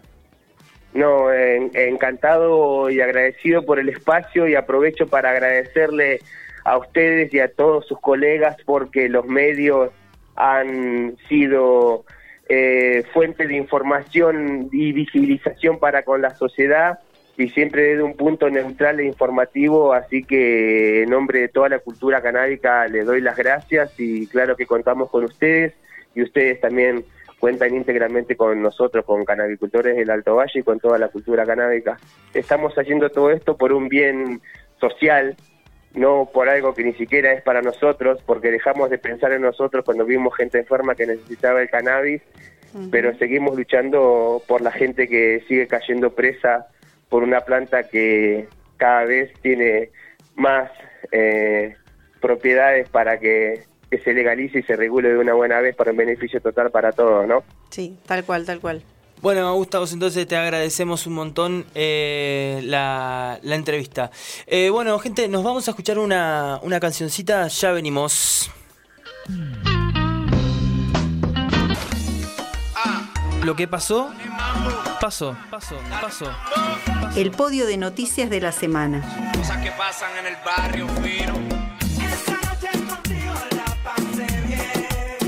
Y bueno, volvemos al aire acá en Radio Megafón. Llegó el momento de las noticias y vamos a, a charlar un poco sobre actualidad. Hoy va a ser un poco más serio el inicio. Eh, vamos a, a charlar. Sí, hoy, hoy traje cosas para charlar. Eh, vamos a hablar sobre la actualidad y las cosas que están ocurriendo mm, principalmente en esta última semana que estuvieron pasando. Traje, voy a empezar por algo del día de hoy. eh, que la verdad que me dio un poco de repugnancia. Eh, como persona que estoy dentro de un medio de comunicación, me dio una sensación muy, muy fea. eh, que es la entrevista que estaba ocurriendo dentro de un subte en la ciudad de Buenos Aires, en el medio Canal 13, en el programa de la tarde de eh, Fabián Doman, y que se encontraron en el subte con dos personas eh, pertenecientes a pueblos originarios y le- les hicieron una pregunta y las personas de los pueblos originarios respondieron. ¿De dónde son? Argentina, manta, caico. Ah, claro, que habrá querido decir que... Este se pasó de La estación. amo, la amo, te amo, Maggie, te amo. Indígenas. Habrá querido decir. Se pasó de estación este señor, me Argentina parece. tiene que aprender a Ah, está hablar el hablando. idioma de los indios. Ah, Claro, me está... A ver, dígame una palabra en indio para aprender. Eh, en originarios. Alincausa. ¿Y saben? Causa, que qué significa. Vivir bien, no tener prejuicios, no robar, no mentir, no engañar. Muy bien. Tienen que aprender la escuela. En la escuela tienen que cambiar un poco. Y dígale a los chicos del piso también que vivan ahí. ¿Quiénes son los chicos del piso? Está Fabián Doman, está La Tota, está Pampa, están todos. Tienen que renovar todo, no sirves. ¿Qué quiere? Renovar todo. ¿Qué? Lo, lo ponemos a ustedes, ¿quieren? Pero justamente nosotros somos renovados, estamos renovados. Nosotros, a ver, por Ya le ejemplo, hicimos caso. peleamos por los derechos de los pueblos originarios y el indio nos quiere rajar, dejar sin laburo. ¿Cómo no. es? Bueno, eh, la, esto, esto es un fragmento, ¿no? Estoy cortando el audio porque ya llega un punto en el cual no se soporta. Eh, entonces decidí cortarlo. Eh, todos los puntos del racismo, la xenofobia, eh, la superioridad blanca, la idea de pensar por encima de otra cultura y pasar y básicamente eh, sojuzgar dialécticamente Sí. a otra cultura, se encuentran expresadas en esta entrevista. Es de gran, es un grado de violencia se puede increíble. poner se puede poner para lo que no hay que hacer con una persona y eh, básicamente con hablar con Los cualquier del piso persona impresentable, la notera impresentable. todo, todo. Digo una palabra en indio, casi, casi me Todo descompongo. mal. O sea, Sí, sí, sí, sí, sí, sí. Eh, desde el léxico, desde la forma de, de expresarse, absolutamente que- todo, todo mal. No quiero justificar con, con esto de que hay gente que es ignorante y, e ignora. de- pero ya la actitud de, de- de no sé quién es la, la chica. eh, Ya es de burlarse de la persona que tiene Tal enfrente. cual. No importa quién vaya a ser. Después, lamentablemente, me parece, le tocó eh, decir todo lo que no tenía que decir. Pero en- ya empezó mal. O sea, ya era una actitud de superioridad, de me voy a cagar de risa de vos, de, de me chupa un huevo lo que me estás diciendo. Y cuando se le paró enfrente a alguien y tenía algo importante que decir. decir, eh, ahí empezó a naufragar el- Exactamente. todo el programa, ¿no? Sí. Que Sí, se sí, vuelve muy molesto. Por lo menos para a mí me, me- no sé, me da mucha como bronca. Sí, sí, sí, sí, la palabra como- bronca, o sea, te, te da bronca, te- a mí por lo menos me, me, me- me indigna, por- primero me- como docente me, pasa que, Sí, bueno, sí. que me, pega acá en la, en la yugular, porque básicamente estoy dando clases Sí, dígame sobre algo en indio. di- eh, Es como, no, no, no, no. eh, se pasó de estación, sí. este. Perdón, después hay nos todavía- quieren rajar. todavía hay gente que todavía hay gente que se resiste a la educación intercultural, ¿viste? Sí, no, y, y el comentario donde corté que dice esta persona que está en el piso, que no sé el nombre de la periodista, dice, eh, nosotros pensamos en la igualdad de derechos con las comunidades, con los indios, y estos indios nos quieren rajar.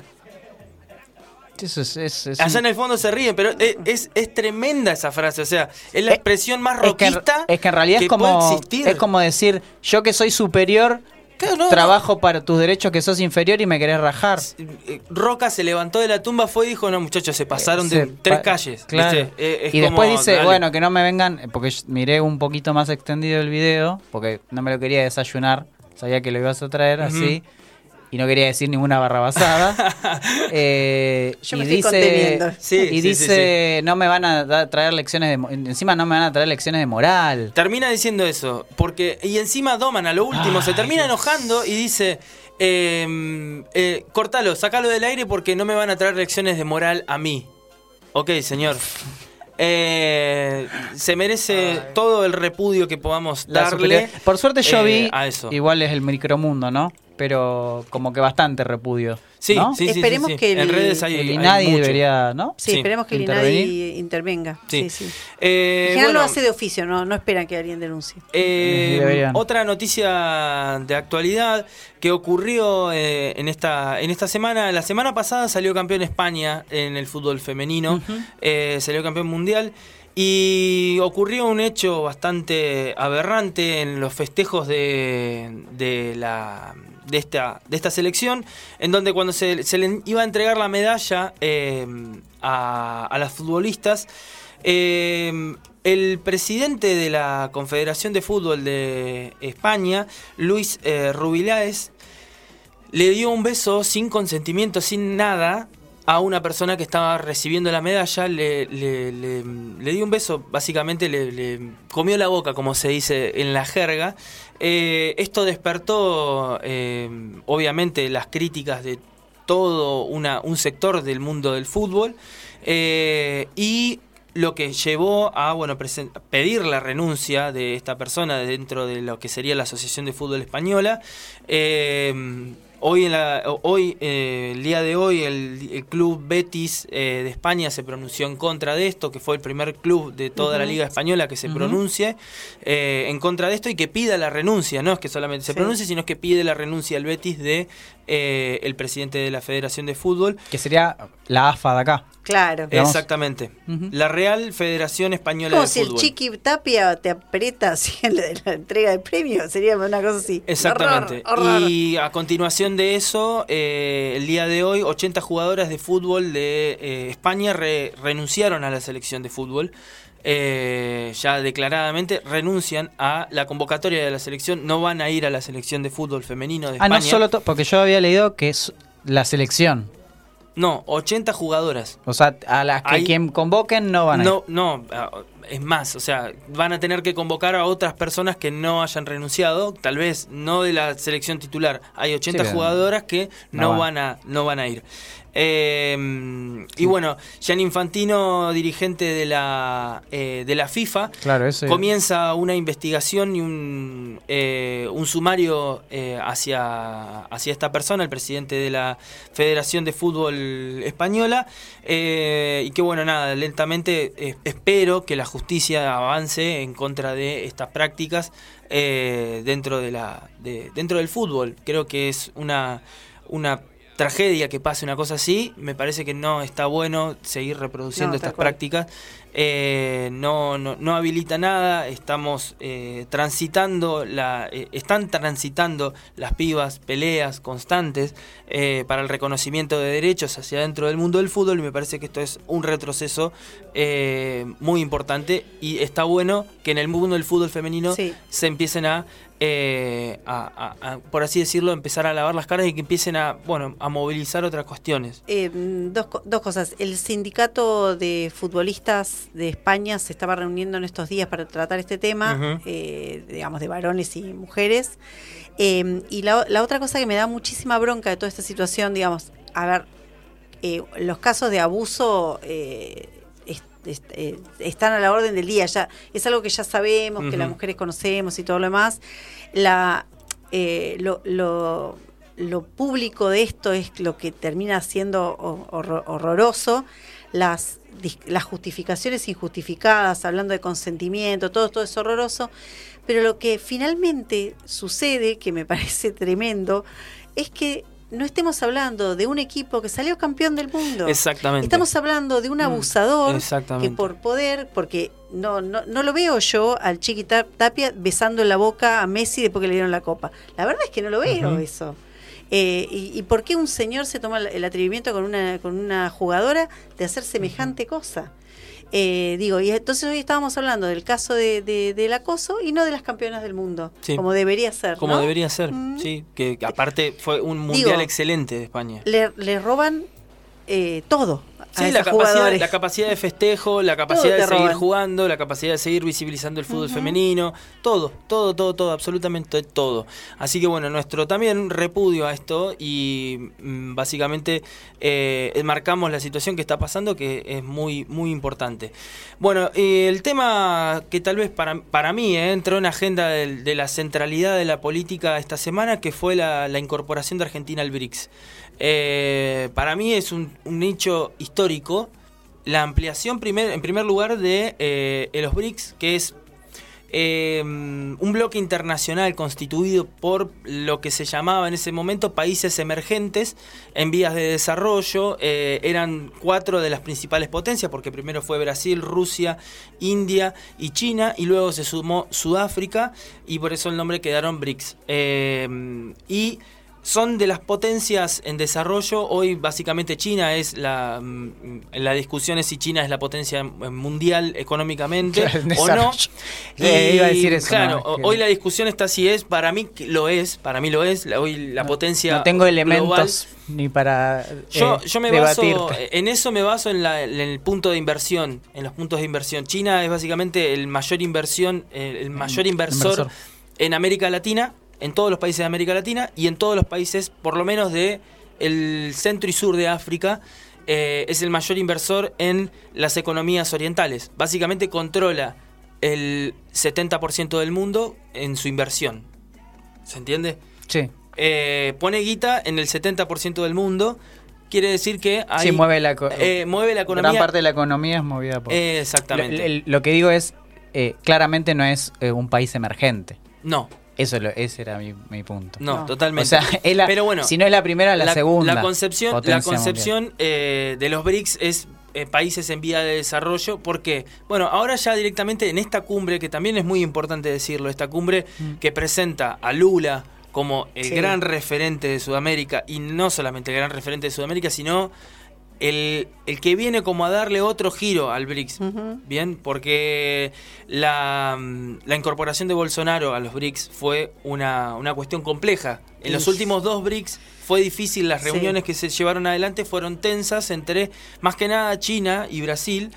Eh, porque son socios comerciales mutuos y muy importantes y que eh, no Bolsonaro identitariamente y políticamente no coincidía No, con claro. eh, el partido con comunistas. con el partido Claro, comunista chino sin embargo, las relaciones nunca cayeron No, no. y mantuvieron una, un diálogo económico fluido. Estamos locos, pero no somos fluido, boludos, Súper fluido, porque ¿quiénes No, fueron? que yo Una- supongo que Bolsonaro debe decir yo y alguien le dijo, pero hermano, vos no, te- no sabés que lo- Claro. con quién estás hablando. ¿De dónde salían las vacunas que entraban primero a, a Brasil? Fueron chinas. Pero además, además las Por ejemplo. investigaciones, o sea... no, no, no, pero mm, digo, eh, un ejemplo de la pandemia Sí. que fue trágico en Brasil, que Claro. Bolsonaro tuvo que eh, tomar medidas de luego de una campaña antivacuna, luego de todo, de un fogoneo antivacuna, ¿qué tuvo que hacer? Y bueno, tuvo que hacer un convenio con China que dentro de- del, del mundo de los BRICS había un depósito de Ese es como el vacuna. manchar, manchar el, perdón, hay, hay un partido de izquierda, no, No, que- pero que manchó con la sociedad rural. Es como, bueno, vos, vos, Bolsonaro, eh, vos sos comunista, Claro. eh, transate con los chinos, dejate de joder, te echamos de Eh, la derecha. Es, es, es así. Ya, em, ya salió a decir Patricia Burley. Eso, eso Ah, iba a decir, dale. eso iba a decir. Pero en Argentina, eh, para qué, y ahora voy al plano de lo argentino. ¿Cuál es la, la- la importancia de entrar a los BRICS? Hay una lógica de. eh, Perdón, ahora se va a llamar BRICSA. No, No sé, lamento decir eso, pero no.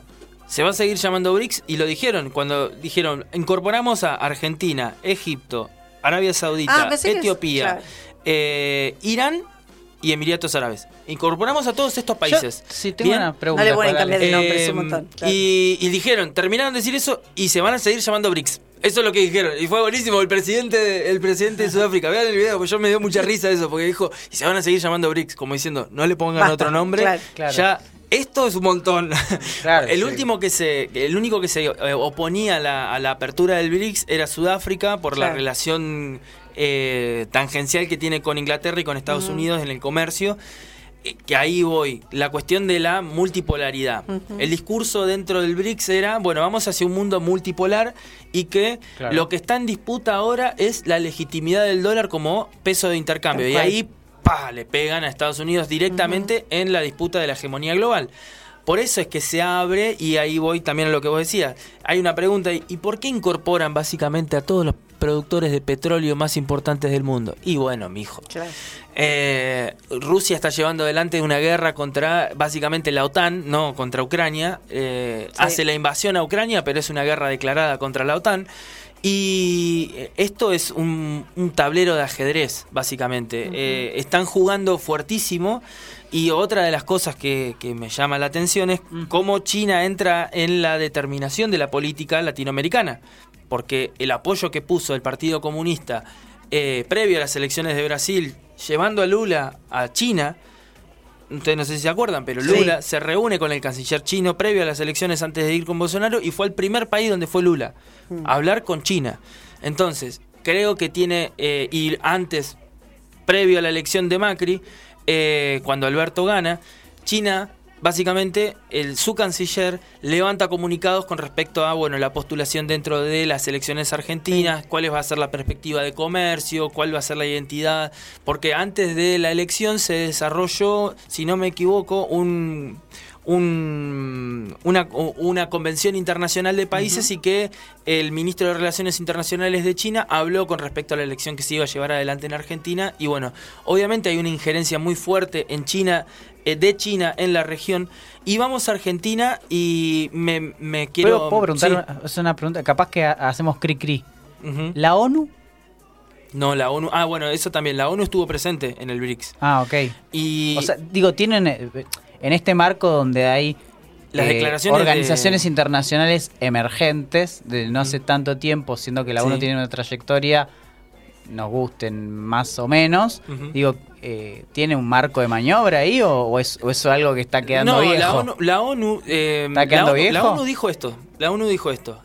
Nosotros estamos acá representando los intereses de las Naciones Unidas, pero que las instituciones internacionales ya no están funcionando bajo los tratados de Bretton Woods. O sea, está, es, Eso- es un poquito la, mi sensación. Exactamente. Está exactamente. quedando viejo. Sí, está quedando viejo. Eso es lo que dijo. eh, el Estamos mismo- el ellos mismo- mismos. El mismo Guterres sentado en la mesa de la. de- dijo: Estamos quedando viejos los organismos que. Porque ya no nos podemos seguir eh, comandando con los lineamientos de Bretton Woods. Y a la vez, no nos podemos seguir comandando con los lineamientos de Bretton Woods. Eso quiere decir que el dólar no tiene que seguir siendo la moneda de intercambio. Ojo, eso puede ser una gran oportunidad geopolítica para eh, crear mecanismos institucionales internacionales nuevos, buenos. Bueno, O una gran, un gran problema, no dos lo de los países que se incorporaron son los mayores deudores del FMI, por ejemplo: Egipto y Argentina. ¿No? Un Sí, dato, sí. Un dato. No, no- no importa Son cuando 90.000 leas esto. Son 90 mil millones de Argentina de deuda en el FMI y 25 mil millones de deuda en eh, el eh, país Que es el planteo de masa. Entonces, va, en realidad. Eh, está bien. China y están metiendo dentro de su eh, equipo, pongámosle, dentro de su bando, dos países que son deudores del principal fondo de financiamiento del mundo occidental. Y bueno, están jugando fuerte los muchachos. En este plano internacional están jugando fuerte y creo que eh, los medios argentinos hicieron eco de enseguida. La Nación, en su titular, dice: La Argentina se suma a los BRICS, pero, pero, eh, Burlich y Milei rechazaron la alianza. Eh, yo me, Ah, sí, me, da, me da un poco Sí. de risa la, la- la expresión de, de Milei, pero la vamos a escuchar. Somos defensores del libre comercio, somos defensores de la libre de la democracia y sobre todas las cosas somos defensores de la libertad. Y eso implica un claro alineamiento en términos de geopolítica. Nuestro alineamiento de geopolítica es Estados Unidos e Israel. Ok. Eh, y me quedó esto. Nosotros no nos vamos a alinear con comunistas. Bien, ok.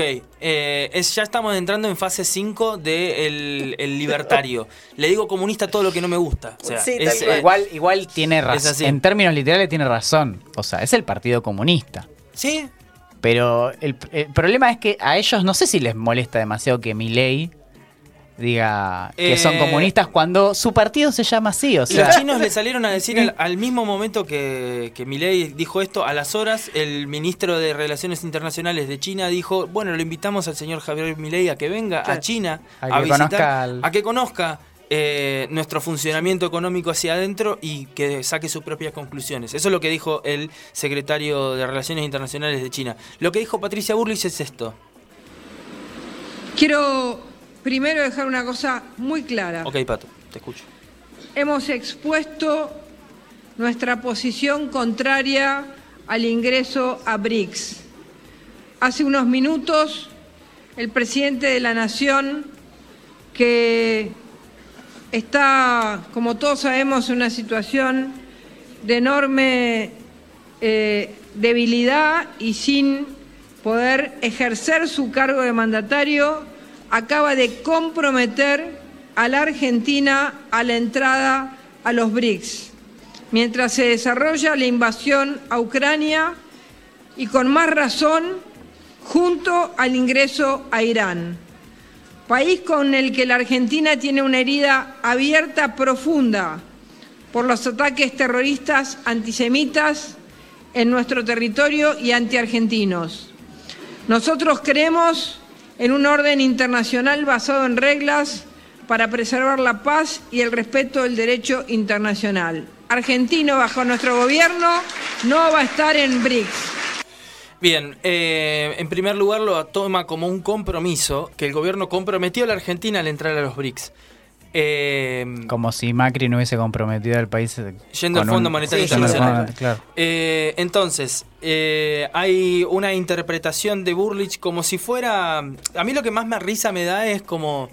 Che, yo no voy a ir a los BRICS, me voy a salir. Vos sabés el proceso que conlleva eso, No, entrar a un lugar y salir. de- no es como entrar a una casa y salir. Sí, no me gusta, me voy. Eh, claro, no, no me gusta y me voy. No, no, Claro. no, no, significa eso. Hay que hacer una convención, es toda una negociación. No, no, no es una boludez. eh, Que tal vez lleva dos años esto de planeamiento y recién ahora cerraron las cosas para que Argentina, Egipto, Yo, creo- Arabia Saudita yo lo que veo son eh, avances, o sea, lo, ve- lo- me lo pongo en términos porque neutrales, entre comillas. Eh, Yo no quiero ser ni colonia ni de Estados Unidos ni de China, digamos, ¿no? Total. Pero eh, veo como un tiro y un afloje entre eh, la guerra comercial, podríamos decir, en este momento de elecciones en Argentina, no sé qué onda los otros países, entre el FMI, el- el- el- los pagos, justo aparecen los, ¿cómo se llaman? Los reembolsos, no, ¿cómo es?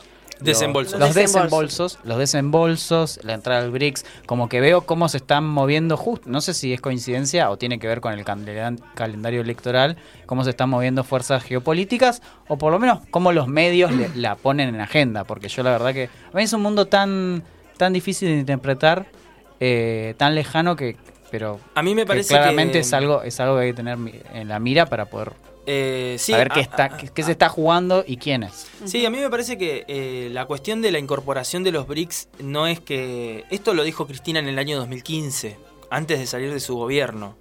Eh, y lo le, le dijo a Lula eh, cuando, antes de que ascienda como presidente, eh, la negociación era entrar a los BRICS. Sí. Eh, eso estaba presente hace un montón en la agenda de, de la incorporación. BRICSA era una, una idea, pero desde hace ya Sí, tal cual. 6, 7 años. O sea, la incorporación de Argentina, ¿por qué? Pero no es aleatorio tampoco. Porque la, la incorporación de Argentina viene a, a- a colación porque es un país que básicamente tiene recursos naturales estratégicos, producción alimentaria estratégica para el desarrollo de los países que están dentro del BRICS. Es lógico que eso iba a pasar en algún momento. Es lógico. Y lo que vos decís, no quiero ser colonia ni de Estados Unidos ni de China, creo que es lo más acertado. Porque una cosa eh, no tiene que significar la otra. O sea, entrar dentro de un círculo económico que te puede brindar alternativas eh, al desarrollo no quiere decir que después eso no te va a condicionar políticamente. No, claro. Entonces, eh, porque parece Por que la multipolaridad, la multipolaridad es- Claro. es, es- es el eje. Exactamente, pero porque si no parece que fueran siempre los malos los yanquis y los otros son buenos. Bueno, los otros tampoco son tan buenos. o sea, No, no, eh, digamos todos. todo. Soberanía. Exactamente, soberanía, es la defensa Pero de lo eso. que pasa es que hablando de los méritos, ¿no? Parece que, que hubiera malos de, de una de buen, buena de una calidad y otros no, o sea, eh, Exacto. o sea, un estereotipo de malos que vendrían a ser los rusos. Sí, ahí entra, ahí entra el sesgo Eh, ideológico claro, dentro de la, cual. de la Pero muy fuerte, además. Sí, muy sí, fuerte, sí, sí, sí. sesgo ideológico. Eh, y bueno, como para ir ya cerrando el tema de las noticias y nos quedamos un par de minutitos más con el datito random ra- rápido. eh, Tengo miles. dos cosas. Una, eh, murió el perro meme. Si se Ay, sabían. sí, James sí. eh, murió esta, esta semana. El perro que se hizo viral en la, Sí. en la pandemia. Eh, Nos hizo felices durante sí, muchos años. Muchos años. Muchos memes. Significó. Pero trascendió, no muere. Está en Eh, nuestros corazones. Totalmente, totalmente. Yo creo que. eh, Es un meme. De hecho, la- la ca- la- increíble. Muy bien, muy bien. Increíble. Es no que se no muere se- quien no se poder- va, solo se muere quien se olvida. Pero no Además, puede están- morir. esos memes están en los celulares de millones de personas. Es que el meme, el meme no es justo eso que se reproduce, no es como la, la mm, como el- la molécula eh, cultural que se reproduce. O sea, no lo había usado Tapkins Volveré para explicar memes. eso. Creo que la, la, la proyección más importante de este meme fue el perro musculoso. Ese creo que fue el Sí. mejor. que Cuando ponían el perro chiquitito, que era Claro. una cosa, Sí, y el perro yo, musculoso. yo cuando era Eh, eh, niño y saltaba sí. arriba de, no sé. Yo a los 15 me tomaba que- tres cervezas. Ahora me pido una. Claro, dame sí. una cerveza con Dame una APA eh, Claro, que sí. es, eh, con aromatizada Eh, con no sé qué, totalmente. mañana me duele la cabeza. Mañana me duele la cabeza, total. Y otra de las noticias importantes referidos a perritos. animalitos, eh, referido a los eh, en Italia, sí, eh, perdón, no quiero decir mal. Creo que es en Italia, sí. Eh, suce- sucedió un, hecho particular. Eh, una banda narcotraficante despide a un perro policía. Así como lo escucha. ¿Despide? Despide a, los- a un perro policía, le mandó una carta así. Pues lo vela. sí, Rocky era un perro antidrogas que eh, unos narcotraficantes han decidido dedicarle unas palabras escritas. Lo sentimos mucho, seremos eh, unos criminales, traficantes, delincuentes, pero incluso nosotros tenemos sentimientos. Eso fue eh, el inicio de la carta. Eh, su muerte nos duele incluso a nosotros. A lo mejor ustedes, policías, pensaron que eh, destapábamos una botella de espuma para celebrar, pero no es así. Eh, le desearon una buena casa. Increíble esto, la verdad es una de las noticias Pero- más conmovedoras que, que pude Trasciende, encontrar. es la compasión eh, interespecies en- Impresionante. entre bandas que deberían llevarse muy mal. Muy mal. O sea, Un perro, un perro que básicamente se capaz que estaba entongado con la policía y con los narcos. Es lo que a mí me, me resta pensar. No Todo sé, es posible. Todo es posible. Eh, yo la noticia la tengo hasta ahí eh, y creo que Podría es, ser eh, una película. Es, Sí, estaba es pensando eso. es Da una serie, da una serie. Una da serie de perro policía Sí. se muere y los narcos le dejan una Le carta. una carta, sí, sí, sí, sí. sí. Eh, Puede ser una, una, una serie. eh, me gustaría que aparezca como fantasma un. ¿eh? culebrón latinoamericano da, da, Da. muy bien. Sí. Y si no da una cosa yankee también, de los animalitos y cosas así, también da. Eh, así que bueno, esas son las noticias más relevantes y nos vamos con esa, eh, nos vamos despidiendo con esa noticia. Vamos a escuchar una pequeña canción y ya volvemos para despedirnos y vienen los tres liternautas. Y bueno, volvemos al aire de Radio Megafón, acá con la cortina del dato random, sonando de fondo. Sí, sí, sí, sí, sí, sí, Eh, sí, sí, ya, sí, sí. rápido, tres, Dato dos, random. uno. Eh, eh, palabra. Eh, albio. ¿Qué significa? No, no sé. Listo. Ah, Arrebol. Eh, no, no sé. No, eh, a esa me gusta. Porque la otra es la madre de un accidente geográfico natural, normalmente un arroyo río. Arrebol, ¿no saben? No. No. El efecto de la luz del sol al proyectarse sobre las nubes matutinas de la tarde que les otorga tonalidades rojizas. Eh, bonomía. No. ¿No? No. No, afabilidad, sencillez, bondad, honradez en el carácter. Burdégano. Inchequeable esto. vos. No. Híbrido ¿De entre un caballo sacan? y una, y una asna. Una asna, porque tiene que ser asna. Cagaprisas. No, Eso es bueno. no, no sé. ¿No?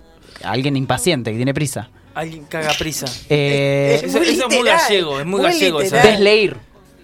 ¿Eh? Desleír. Eh, como desleal. Disolver algo de contextura sólida o pastosa en un líquido. Ok. Eburnio. Un boludo. Hecho de marfil o de material que se le parece. Eh, esmegma. Mm, eh, un vidrio. No, secreción de las glándulas prepuciales, parte del semen más espesa. Eh, bueno, no sé, hay un montón Dale, más. dale, dale, hay un montón. una sí, más, sí. una más. Eh, hermeneuta, esta no es tan difícil. Eh, profundidad. no, persona que interpreta textos. Histrión. Eh, Divertido. eh, hist- no sé histriónico, claro. Histriónico es teatral. Eh, Teatral, claro. Eh, a ver, eh, qué sé yo. Expresivo quise decir. Ah, lábaro. No, no sé. Eh, un boludo. No, no, No. Bueno, vamos a dejar para que la gente juega Nadir Nefando, Nefelibata, Nubil, Ñengo, Ñomblón, Ñusco, Ñusco. Ochavo, Orate, Orate sí, Ponele. Recipiendario. Claro, sí, él lee como si nosotros Zap- fuéramos la Real Zapenco, Española. Zapenco, Tengo una- Sempiterno. Tengo una lista así de palabras de matemática que nadie sabe. Serendipia. La puede venir a tirar. Ah, Serendipia la escuché, sí. Serendipia la escuché. Trapisonda. Serendipia son las. Este, Las. Eh, Los. eh, ay, Se nos muere Pau. Se nos muere. Ay Dios, llamemos una ambulancia. Sangolotear, Eh, Sompo. Ok, listo. Bueno, nos Eh, vamos, Nos nos- vamos, nos, nos estamos fuimos. yendo. Eh, así termina Barajar y Dar de nuevo. Una No nueva tiene edición, sentido. eh, de este segundo año de No Barajar y Dar de nuevo. Pau no puede hablar, se nos está yendo. Se- así se que fue. nos estamos yendo para el hospital a llegar a Paula. Muchas gracias por escucharnos. Esto fue Barajar y Dar de nuevo. Chau, chau. justo me ahogué. Acá termina barajar y dar de nuevo. Nos encontramos el próximo viernes de 20 a 22.